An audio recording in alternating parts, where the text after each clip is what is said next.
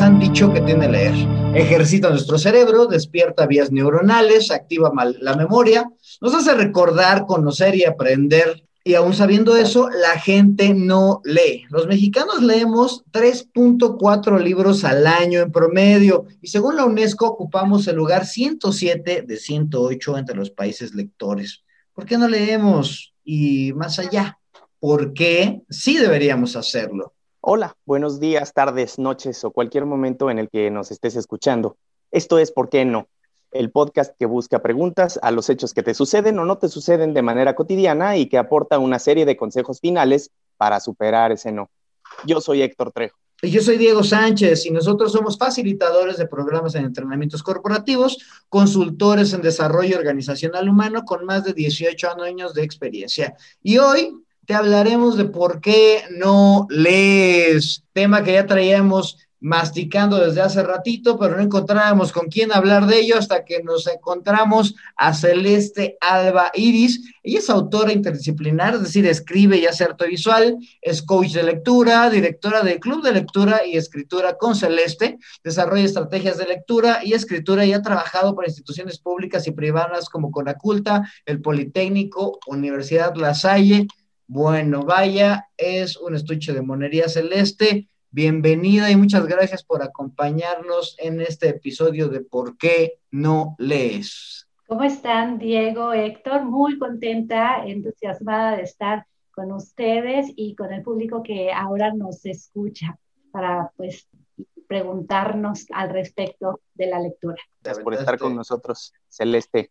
Qué bueno que aceptaste la invitación porque esto de la lectura es un tema sensible para el mexicano en general, porque como bien lo comentaba Diego en el, en el principio del programa, ocupamos el penúltimo lugar de los países que leen más, o sea, no leemos nada, pues 3.4 libros al año. Ahora, los pretextos que yo he escuchado cuando platicamos con algunas personas, oye, ¿y por qué no lees? Ah, pues porque no tengo tiempo. Ese es el primer por qué no.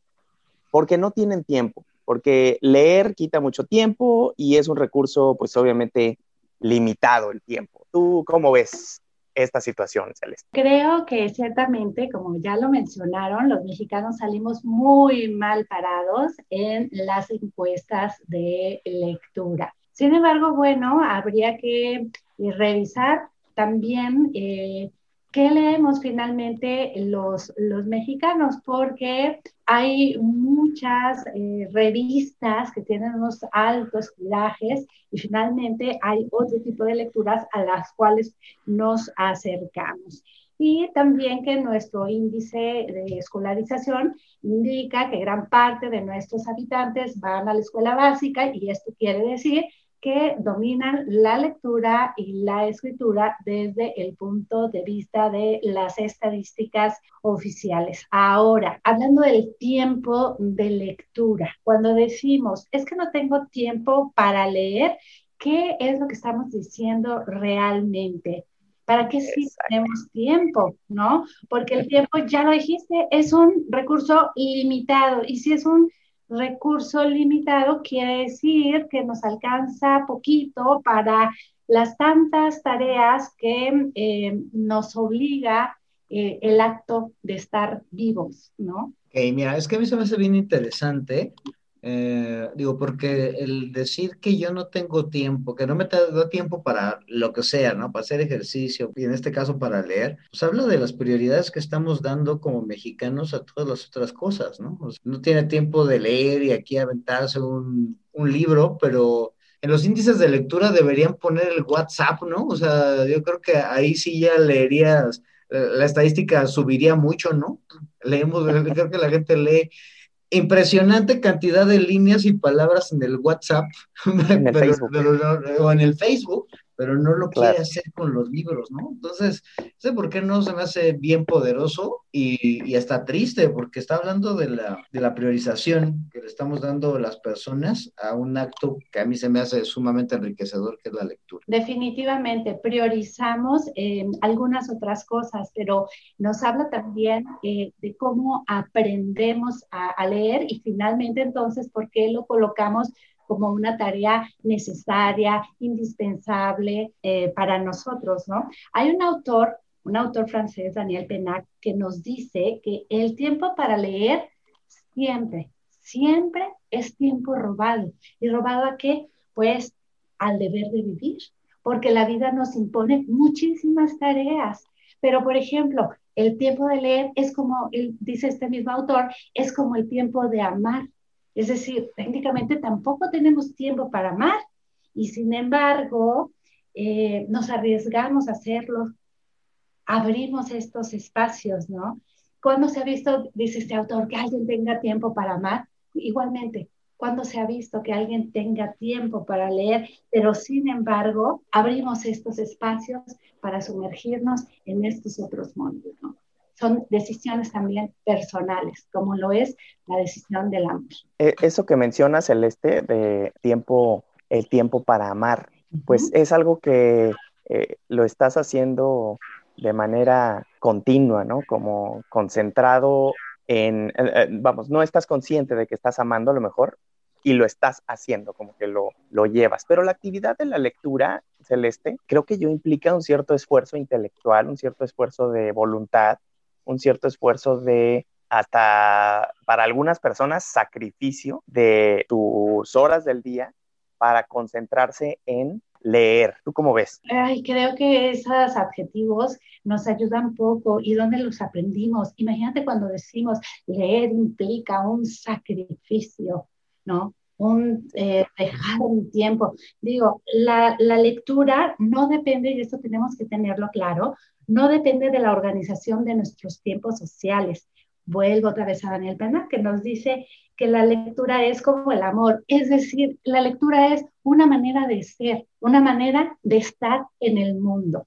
Entonces, cuando aprendimos a estar en el mundo de esa manera, es una forma natural de estar aquí. Mucha gente cuando se trata de, leer, porque también tenemos el índice más bajo de comprensión de lectura. Entonces, vamos, si, si 10 mexicanos leen, solamente dos entienden lo que leyeron. Esto también implica todo un reto, ¿no? Para la gente que no alcanza a comprender eh, lo que lee. Ahora, esto es importante porque si lees y no lo disfrutas, así como dices, amas, pero en el amor también se, se dibujan diferentes emociones, diferentes sensaciones, incluso el que ama puede llegar a sufrir, dicen algunos, pero también el amor es tan bonito y amar es tan bonito y se puede disfrutar tanto como un buen libro. definitivamente. Y estas de las conductas tóxicas, digámoslo así, ¿dónde las aprendimos, no? ¿Dónde aprendimos? Y tiene que ver también el cómo aprendimos a leer en la escuela, cómo se reforzó esto en casa, o bien cómo lo aprendimos en casa y cómo se reforzó en la escuela, ¿no? Creo que es un aprendizaje importante. Yo muchas veces he preguntado a las personas que asisten a mis talleres y les digo, ¿por qué te gusta la lectura? ¿No? Y sabes que la mayoría de ellos me han dicho, y de ellas me han eh, dicho que eh, leen porque de alguna manera reconstruyen algo, algo que tiene que ver con lo emotivo. Y te platico una anécdota. Por ejemplo, yo cuando tenía, ¿qué te gusta? Tres, cuatro años, cuando no sabía leer por mí misma, decodificar ese lenguaje escrito, recuerdo, y esto lo tengo nítido y claro, que mi padre me tomaba en, en, brazos y me leía un poema de Rubén Darío, que muy probablemente muchos conozcan, que decía, este era un rey que tenía y entonces hablaba de una princesa y bueno, obviamente que cambiaba el nombre de la princesa por mi nombre y para mí esos momentos eran unos momentos tan gozosos, de una manera de estar tan cerca de mi padre, que siguen presentes en mí. Y entonces hay esa vinculación con que la lectura puede convertirse en un acto, volviendo al punto, en un acto de amar, un acto de socializar, en, algo que nos permite eh, estar bien, en una expresión de bienestar y de amor. Y con las personas que he platicado al respecto, ¿por qué lo hacen? Bueno, lo han aprendido así, han aprendido que la lectura puede eh, aportarnos a nuestra vida muchas condiciones, eh, vuelva al punto, de bienestar y de gozo. A mí lo que me hace interesante es que esa conexión que tú estás diciendo con la lectura, creo que la tenemos varios, ¿no? O sea, a mí también me pasaba así de que mi papá me leía en la noche, vaya, es algo, es, es gozoso pero creo que a la mayor parte de la gente lo ve como medicina, ¿no? Y creo que hasta de tarea te lo dejaban y la gente y las personas odiamos de por sí la, palabra tarea, entonces es lee porque a fuerza tienes que leer. Y, y, por, y ahí me voy a ir al otro, ¿por qué no? Porque creo que ya lo estamos tratando y es que la gente no lee porque no, no le resulta divertido, o sea, y creo que tiene que ver con esa ancla tan terrible que, traemos cargando en, nuestros procesos formativos y que al ser formados por otros no lectores o por otras personas que no disfrutaban de la lectura, pues se hace una cadena de, de sufrimiento ante, ante, ante la lectura en vez de la diversión, que es lo que buscamos los seres humanos luego en nuestros tiempos de ocio, ¿no? Celeste nos compartió un momento muy personal y muy emotivo en relación con la lectura. Entonces ella vinculó desde muy pequeña ese amor de su padre con el hecho de compartir un libro. Pero ¿cuántos de nosotros, cuántas personas que quizás nos escuchen, fue todo lo contrario, fue leer como forma de castigo. Ahora vas a tener que leer esto y te vas a encerrar en tu cuarto hasta que no lo termines. De castigo y obligación, o sea, además tienes que hacerlo. ¿Te gusta Y fíjate, a mí me, pasaba algo muy curioso en la universidad, cuando igual, como dice Diego, nos, nos lo dejaban como asignaciones obligatorias, ¿no?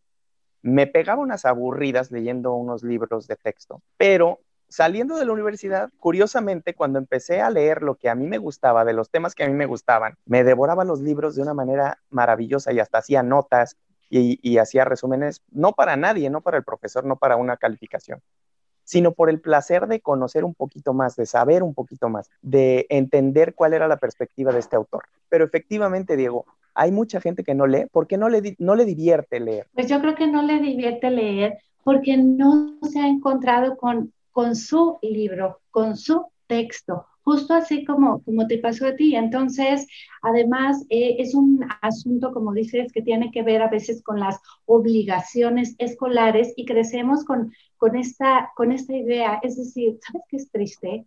No leemos porque no nos enseñan a gozar, no nos enseñan a divertirnos, no nos enseñan a elegir el bienestar. ¿Sabes cuándo sabes leer? Cuando vas por lo que te gusta, es decir, no por lo que te obligan, cuando eres capaz de elegir un texto y decir, este es mi mundo y aquí voy, ¿no? Entonces, creo que no resulta divertido y no va a resultar divertido si estás leyendo algo que no te interesa. Tienes que ir por aquello que te gusta, por aquello que te dice, por aquello que necesitas. Cuando encuentras esas voces en los libros, es decir, las voces que, que necesitas en tu vida o en ese momento determinado para encontrar respuestas, para soñar, para crecer y para, en fin, hasta para hacer bien una tarea, entonces definitivamente vas a, encontrar divertido eh, este acto. Además, mira, ¿sabes? Tenemos que subrayar algo aquí. ¿eh? Dijimos que no nos enseñan a ser felices o aprender el gozo de, de la lectura pero también tendríamos en todo caso que asociar esto o detenernos a pensar en nuestras políticas de educación. ¿Sí? Ay, estás entrando en terrenos gozosos.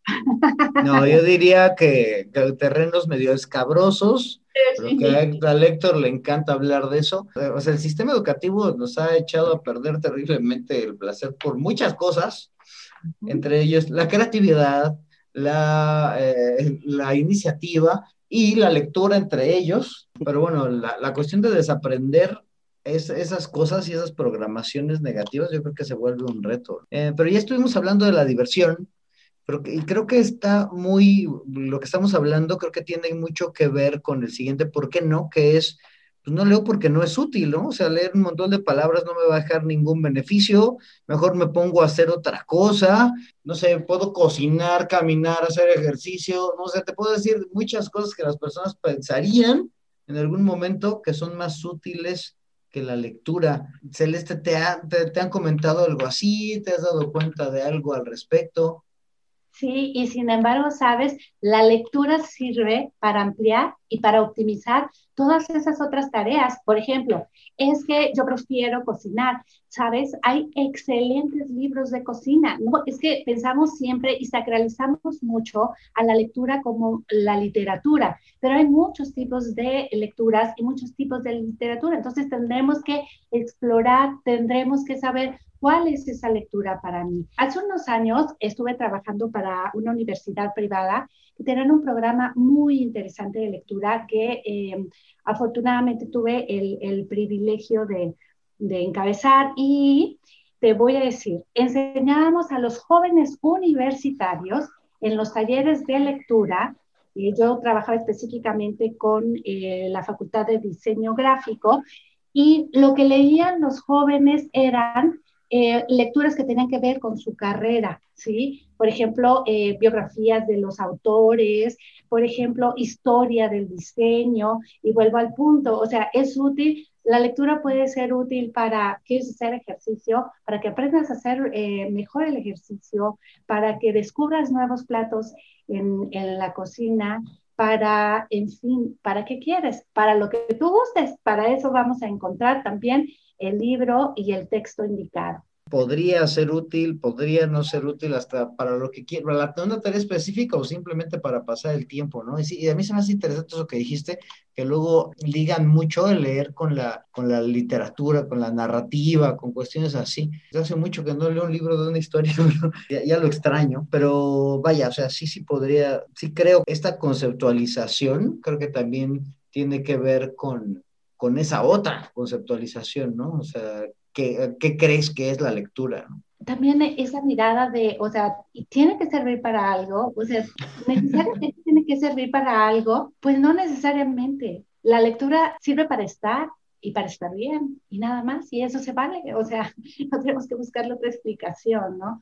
Este, no tenemos que condicionarla para, para otra cosa. Vuelvo al punto, la lectura debe de convertirse en una forma de estar en el mundo y no importa si eres un atleta, ¿sabes? En mi club de lectura tengo medallistas, por ejemplo, nacionales que están en el club, pero también hay médicos cirujanos y hay em, amas eh, de casa y, en fin, o sea, te digo, tiene más bien que eh, que ver con esa forma de estar presentes en, la vida. Trejo, ¿y cómo ves el, siguiente por qué no? Tú aquí como que lo, lo, conceptualizaste creo que bien y creo que tiene que ver con lo práctico y con la personalidad de la gente, ¿no? Claro, y el siguiente por qué no es porque no me concentro. Ese es otro, otro de, los, de los argumentos, pues, eh, basura que he escuchado en, en, muchas, en muchas personas oye, ¿y por qué no lees? Es que no me concentro y no me no alcanzo a terminar al final. Entonces, es este mundo en el que vivimos de sobreestimulación hace que queramos la, la gratificación inmediata, ¿no? Las películas, las series, el Netflix, el YouTube, el TikTok. Todo esto pues implica movimiento, implica el estímulo de diferentes sentidos a la vez. La lectura no. La lectura pues es desde un punto de vista de la estimulación sensorial, pues un poco pobre en ese sentido. Pero cuando logras ese gozo, ese, esa concentración, ese dejarte ir por las palabras del autor en lo que te quiere decir en lo que te quiere transmitir, comienzas a conectar con, más sentidos de los que, de los que pensabas, porque tus ojos, conforme van recorriendo las hojas o, las letras o las palabras, comienzas a desarrollar esta imaginación, comienzas a resolver problemas, etcétera. ¿Tú cómo ves? ¿Qué la gente que dice eso, que no, que no lee porque no se concentra? Ciertamente, como dices tú, eh, eso tiene que ver, vuelvo al punto, con nuestra manera de aprender y justo como dijo Diego, pues necesitamos desaprender muchas cosas para eh, poder dejar entrar eh, nuevas alternativas de vivir y en este caso la lectura. Pero mira, la lectura ha tenido diferentes tiempos en el transcurso también de, la humanidad. Por ejemplo, en el siglo XIX, las novelas eran grandes novelas de grandes tomos y el momento en, ese estar era de eh, descripciones, de hojas y pasabas páginas y páginas y la descripción seguía. Sin embargo, ahora estamos en el siglo XXI y esto ha venido pasando desde mitad del siglo XX para acá. Obviamente, el arte, y en este caso la literatura, eh, tiene que corresponder a su momento. Por tanto, las obras de su momento, también hay en eh, microcuentos, también hay poemínimos, ¿sí? Que te pueden dar esa retribución, como dices tú, casi ipso facto de la lectura. El caso es que volvemos al, punto, pues si te ponen a leer las obras decimonónicas que no son a lo mejor en tu momento de adolescente, entonces creemos y crecemos con la idea de que eso es lo único que hay. Y no, definitivamente tenemos que explorar más y tenemos que encontrar otros autores. Y bueno, hay autores que juegan mucho con los metatextos, ¿verdad? Y que nos permiten pues este, este tipo de, de lecturas más, más dinámicas. Otro concepto erróneo que tenemos es así como dices tú, es que, a ver, yo cuando leo, leo solo con, con la vista. ¿De verdad leo solo con la vista? Un buen lector sabe que no, que leer es un ejercicio de cuerpo completo y de todos los sentidos, bueno, los cinco, los múltiples sentidos que el ser humano tenga y, desarrolle, ¿no? Quiero eh, meter una anécdota.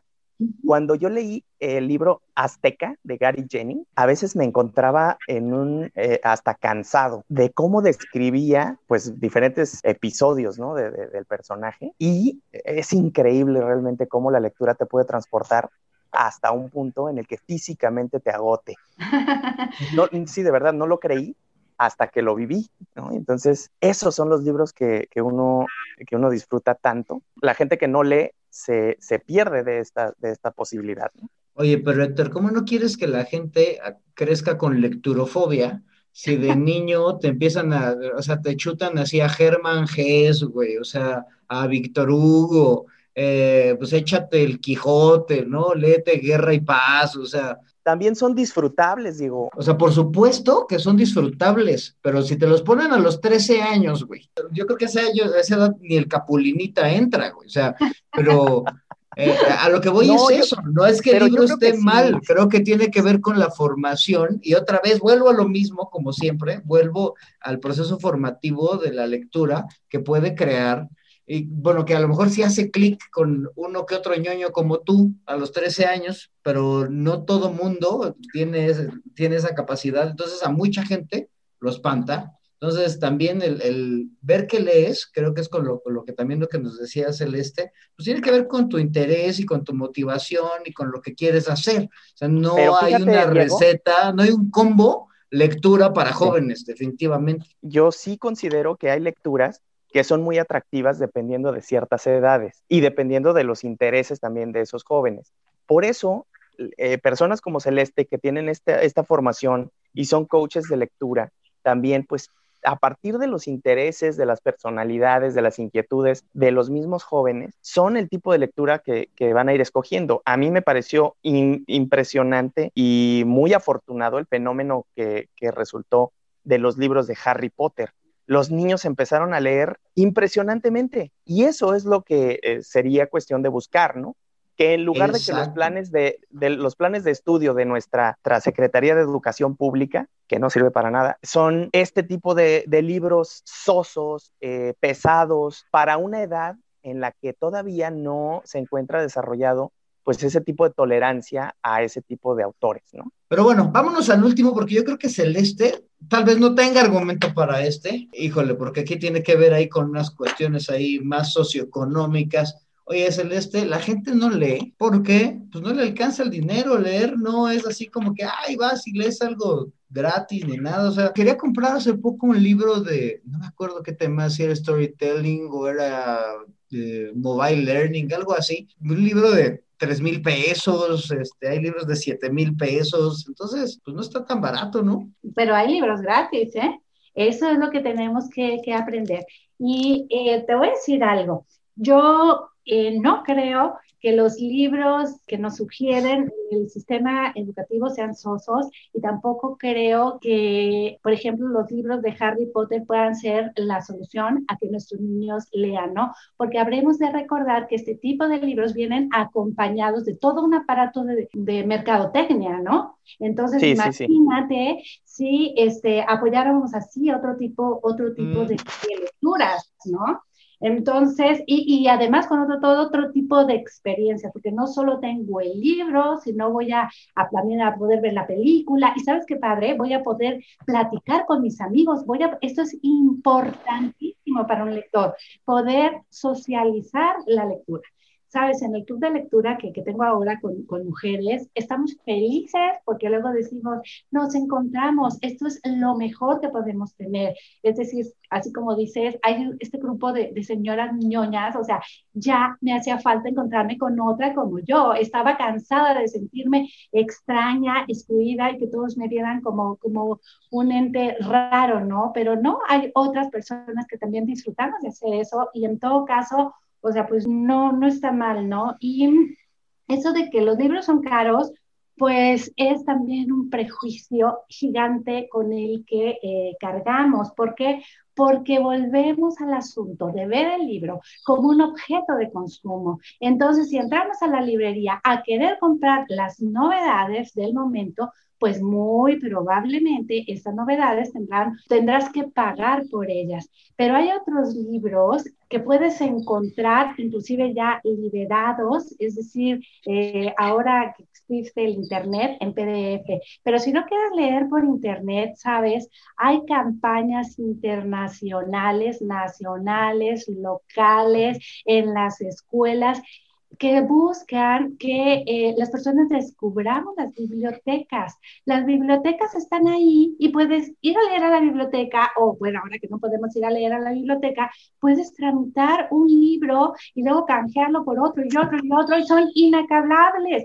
Y la red de bibliotecas públicas siempre está eh, teniendo también pues buenos libros eh, a los que puedes acceder sin ningún costo, en tu escuela también. Y te voy a decir algo, siempre hay libros en casa y hay libros este, ahora que puedes descargar en tus soportes electrónicos y que no te van a costar un 5. Y te digo algo más, ahora que estamos en pandemia, muchas de las editoriales van liberando mes y mes algunos de sus títulos para precisamente dar oportunidad a los lectores que están en casa o bien que haya esta mm, posibilidad de que sin importar necesariamente tu condición eh, económica puedas acceder a la lectura, ya han tenido este, este compromiso. Entonces, yo creo que pretextos podemos tener muchos, ¿sabes? Pero pongámonos a pensar, eh, ¿para qué queremos darnos un gusto? Porque a veces gastamos más, y hablo en el caso, por ejemplo, de mujeres, en hacernos las uñas que en comprar un libro. ¿Estás de acuerdo? Y no creo que tengas que prescindir necesariamente de una cosa, ni estoy diciendo que pintarte las uñas sea una cosa mala, sino quiero decir cómo organizas finalmente este, pues tu economía, en qué sí estás dispuesto a gastar y en qué eh, no estás dispuesto. Pero actualmente, en este momento de pandemia, vuelvo a, a mencionarlo, pueden encontrar múltiples herramientas electrónicas e inclusive ir a las bibliotecas públicas a, a gestionar eh, su credencial y les va a costar nada. Y te digo, también las editoriales, el Fondo Cultura estaba eh, liberando semana semana uno, dos, tres títulos y, también las editoriales comerciales. Entonces, creo que tendríamos que estar como más conectados. Es como lo que pasa, que a veces cuando andamos buscando una respuesta y, y, van encontrando esas soluciones, yo creo que si nos conectamos más con esas soluciones que con los problemas, los vamos a encontrar. Leer no cuesta tan caro si queremos que no cueste caro. Hay este, impresiones económicas y bueno, por supuesto, si tú quieres la impresión más cara, también la puedes encontrar. Pero tenemos que eh, desvincularlo un poco de, este asunto de consumo, ¿no? Bueno, pues ha llegado el momento de hacer la recapitulación de los pretextos basura o los por qué nos de este tema que estamos discutiendo con Celeste Alba, que es ¿por qué no lees? Primero, porque no tengo tiempo. Leer consume tiempo y el tiempo es un recurso valioso que no estoy dispuesto a desperdiciar leyendo. Dos, porque no me divierte. Leer es sumamente aburrido. Necesito otros estímulos para divertirme. Tres, porque no es útil. Leer un montón de palabras no me va a dejar ningún beneficio. Mejor hago otra cosa. Cuatro, porque no me concentro. Estoy tan distraído en el mundo que no me puedo concentrar ni por 20 minutos. No tiene movimiento, no tiene sonido, no tiene imágenes, prefiero irme a ver Netflix. Cinco, porque no me alcanza el dinero. Comprar libros es caro, no es para cualquiera. Leer es un lujo. ¿Cómo ves estos por qué no, Celeste? Creo que podríamos encontrar otra retaíla gigantesca de pretextos para justificar nuestros por qué no.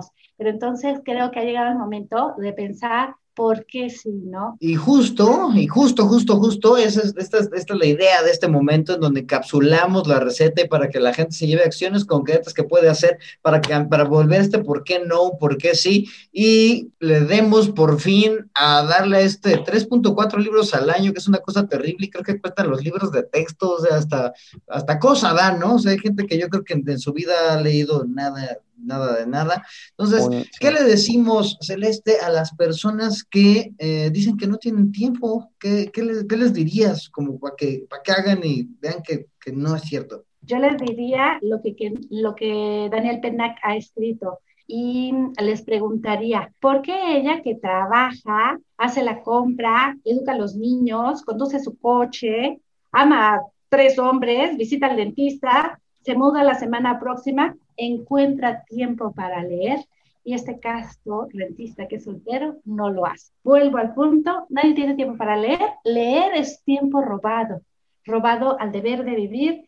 Leer es como el amor, una manera de ser. Y para eso tenemos que darnos permiso. Es darte permiso y pues ponerlo por encima de otras cosas, ¿no? Es que es, es identificar el valor, creo yo, y priorizarlo por sobre otras actividades, ¿no?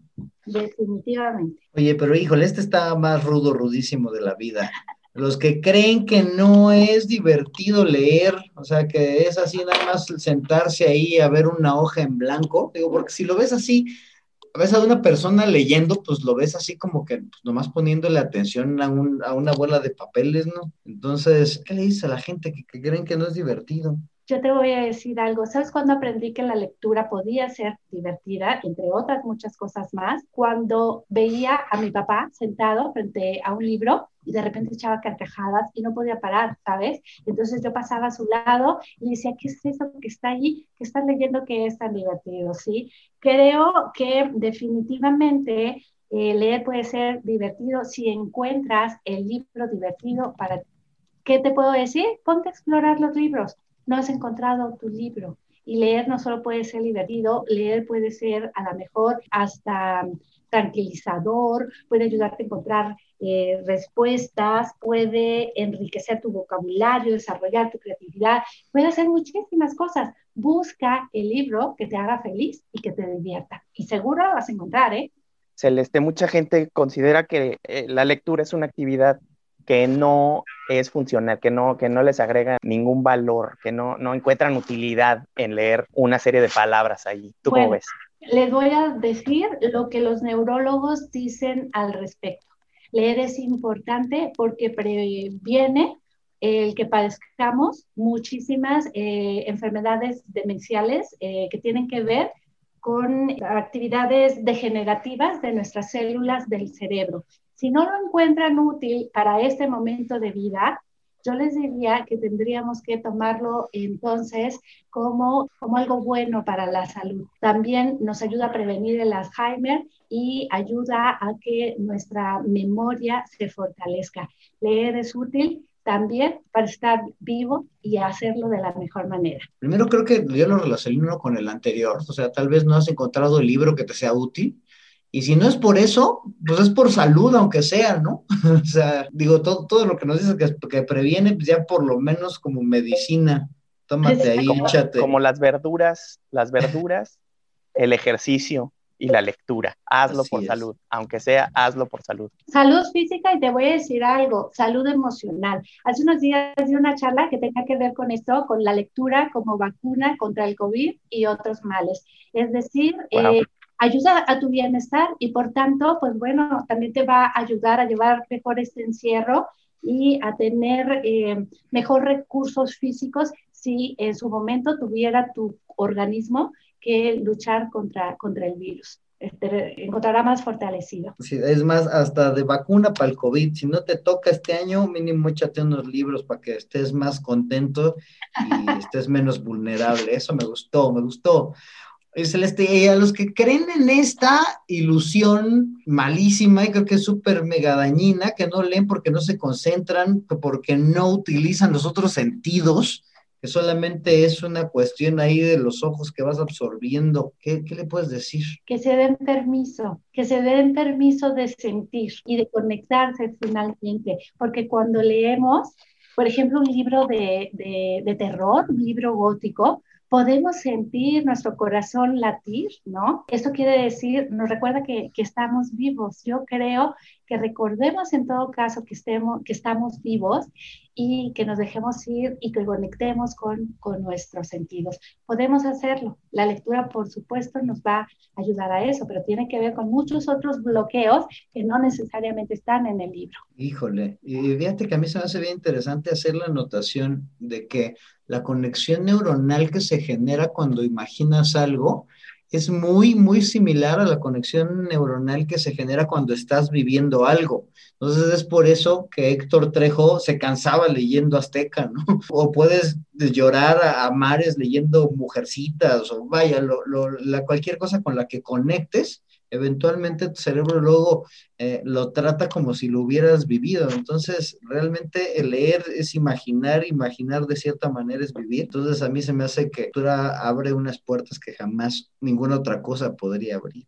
Imagínate cuántos mundos, cuántos personajes, cuántos tiempos, cuánto vas a poder vivir, porque justo que mencionas, eh, también ya ha sido investigado por los neurólogos, en el sentido que eh, el cerebro no sabe si está pasando o no. Entonces podemos visitar, ahora sí que hacer viajes en el tiempo y podemos tener experiencias múltiples a través de la lectura, que ni siquiera pudiéramos pensar ahora que, que fuera posible y sin embargo lo es o lo son a partir de los textos a los que nos acercamos. Leer es como meditar, diría yo. Puede ser también, dependiendo siempre eh, del texto que, que, te acerques, ¿no? Que elijas, claro, cierto. Bien, y, el otro, ¿por qué no? Es eh, para aquellos cuyo pretexto es el bolsillo. No leen porque no tienen dinero. ¿Dinero para qué? ¿Para comprar libros? Bueno, yo les preguntaría eso, ¿dinero para qué? Para comprar libros, definitivamente no, no, hay, muchos libros que, tienen ediciones económicas y hay muchísimas opciones ahora digitales a las que pueden acceder y mm, vuelvo al recurso de las bibliotecas eh, públicas. Y si no, les tengo otro recurso más. Debe haber en casa, porque siempre lo hay, ese ratón de biblioteca, ese, no sé, amigo, ese vecino, ese maestro que es un buen lector. Y si te acercas a él, definitivamente que te va a poner un libro entre tus manos. Entonces, pues puedes pedirlo también, inclusive puedes rolar los libros, ¿sabes? Eso hacemos en los clubes de lectura también. Vamos rolando los libros y no tienes que comprarlos todos. Es más de voluntad que otra cosa, ¿no? Y, claro. y bueno, y tienes toda la razón, ¿eh? Habría otros, yo creo que aquí nos aventamos cinco, ¿por qué no? Pero yo creo que fácil encontramos el 10 y el 15 y el 25, porque creo que entiendo tiene que ver con una programación mental y una resistencia. Pero permítanme hacer la recapitulación de la, de la receta para, para ver si, le, si ayudamos a alguna persona que se dé permiso de repente de agarrar un libro y luego ya ni siquiera lo tienes que agarrar, ¿no? Ya, ya lo podrías descargar ahí en tu teléfono o vaya, o sea, pero que tengas oportunidad de, de, entrar a este mundo de la lectura. Y vámonos, para las personas que dicen que no leen porque no tienes tiempo, no tienes tiempo para qué? Eh, realmente pues no tienes tiempo para nada, ¿no? El tiempo lo tienes que eh, seleccionar, lo tienes que elegir, se lo tienes que destinar. Entonces, dale valor a leer, dale valor a leer y prioriza, pon la lectura por encima de algunas otras cosas. A las personas que dijeron que no les divierte, pues explora seguramente no te ha divertido porque no has encontrado tu libro. Seguramente habrá un libro que esté destinado para ti y que te traiga gozo y diversión. Si tú crees que leer no es útil, de igual manera tal vez no has encontrado el libro que te sea útil, pero aún así, si no encontraras el libro que te sea útil para lo que quieres hacer o para lo que quieres vivir, hazlo por, por tu salud física, porque tu cerebro está en forma para evitar este, enfermedades demenciales, también por tu salud emocional, leer te puede hacer feliz. Sí, no lees porque no te concentras, tú crees que no tiene movimiento y así. Date permiso de sentir y conectar. La conexión neuronal de la imaginación es muy similar a la de vivir algo. Y finalmente, si no lees porque no te alcanza el dinero, si quieres leer vas a encontrar, hay bibliotecas públicas, hay descargas en internet, puedes pedir un libro prestado. Finalmente, si quisieras hacerlo, no tienes que invertir ni un centavo. Entonces, si siguieras algunos de los pasos de esta receta, seguramente podrías abrir una puerta a este mundo de la lectura que te podría abrir infinidad de puertas que te podrían traer aprendizaje y pues mucho gozo. Cuando te pregunten la próxima vez en el censo de población cuántos libros lees, puedas decir 10. Mínimo. 45, ¿no? Pero bueno, está bien. ¿Qué tal, Celeste? Bueno, pero de 3.4 a 10, este, mi querida Celeste, creo que estamos pidiéndole peras al olmo. Oye, Celeste, yo quiero hacerte la prueba de Peña Nieto. ¿Cuáles son tus cinco libros favoritos? Sabes, eh, no me gusta responder esa respuesta y te voy a decir por qué. Mi libro favorito es el que estoy leyendo. Y no quiero tener solo cinco libros favoritos. ¿Para qué? Habiendo tantos, el que leo ahora es el que más me gusta. Voy a replantear la pregunta. Menciona tres libros que gozaste mucho leer. Ah, ahora estoy leyendo un libro que lo estoy disfrutando increíble y que les invito a conocer. Se llama Autobiografía del algodón es un libro de ficción histórica, político también, y que está escrito con una poesía también eh, en prosa, que, bueno, deliciosa, de Cristina Rivera Garza. Y acabo de leer, justo les decía, va bien de releer con el grupo de lectura, un libro de Stevenson del género gótico es un clásico, Dr. Jekyll y Mr. Hyde, no sé si, ese. Entonces, eh, nos acabamos de emocionar mucho, yo creo que mm, es un libro que, que recomendaría y que me gusta, me gusta muchísimo. Y hay un libro de la infancia, bueno, amo los poemas de eh, escogidos de Rubén Darío. Entonces, bueno, esos son por mencionar algunos, pero repito, no me quedo con uno eso me parece como limitarme, ¿no? ¿Sabes cuántos libros me faltan por leer? Quiero conocerlos y leerlos todos. Claro, tú eres de las, de las personas que nos ayudan a levantar ese promedio de lectura. Sí, gracias Celeste. Por 18.212 personas que no leen ni uno, está Celeste que se avienta unos cuantas decenas. Unos 60 al año. Te voy a decir, y, y, también el grupo de mujeres con, con el que leen conmigo, eh, los niños a, a, los que he también eh, coordinado en grupos. Yo creo que hay muchísima gente que lee, a lo mejor más de los que, los que declaramos, ¿no? Muchas gracias a todas las personas que nos están escuchando y que nos siguen escuchando el día de hoy. Síganos, por favor, ahí en nuestro grupo de Facebook, ¿por qué no el podcast con Diego Sánchez y Héctor Trejo? Y sigan a Celeste. Celeste, ¿cómo pueden saber de tu trabajo, ya sea en tus clubes de lectura, de lo que escriben? ¿Cómo se pueden poner en contacto contigo? Fíjate que eh, tengo eh, presencia en las redes sociales, así que creo que pueden buscarme en Instagram y también en Facebook, ya sea en mi página personal, Celeste Alba Iris, estoy así como autora, y también el Club de Lectura y Escritura con Kai. Entonces, en, tanto en Insta como, como en Facebook pueden, pueden encontrarme y me encantaría que vengan a leer conmigo y también con, con este grupo de, de, mujeres y hombres inquietos e insaciables del gusto de la lectura. Pues muchas gracias por acompañarnos hoy y, y por darnos esta, esta platiquita tan, tan rica y tan a gusto, que creo que le puede servir a muchas personas para quitarse esa creencia de que leer no es útil o es difícil. Leer te va a ser una persona más interesante. Lee. Adiós.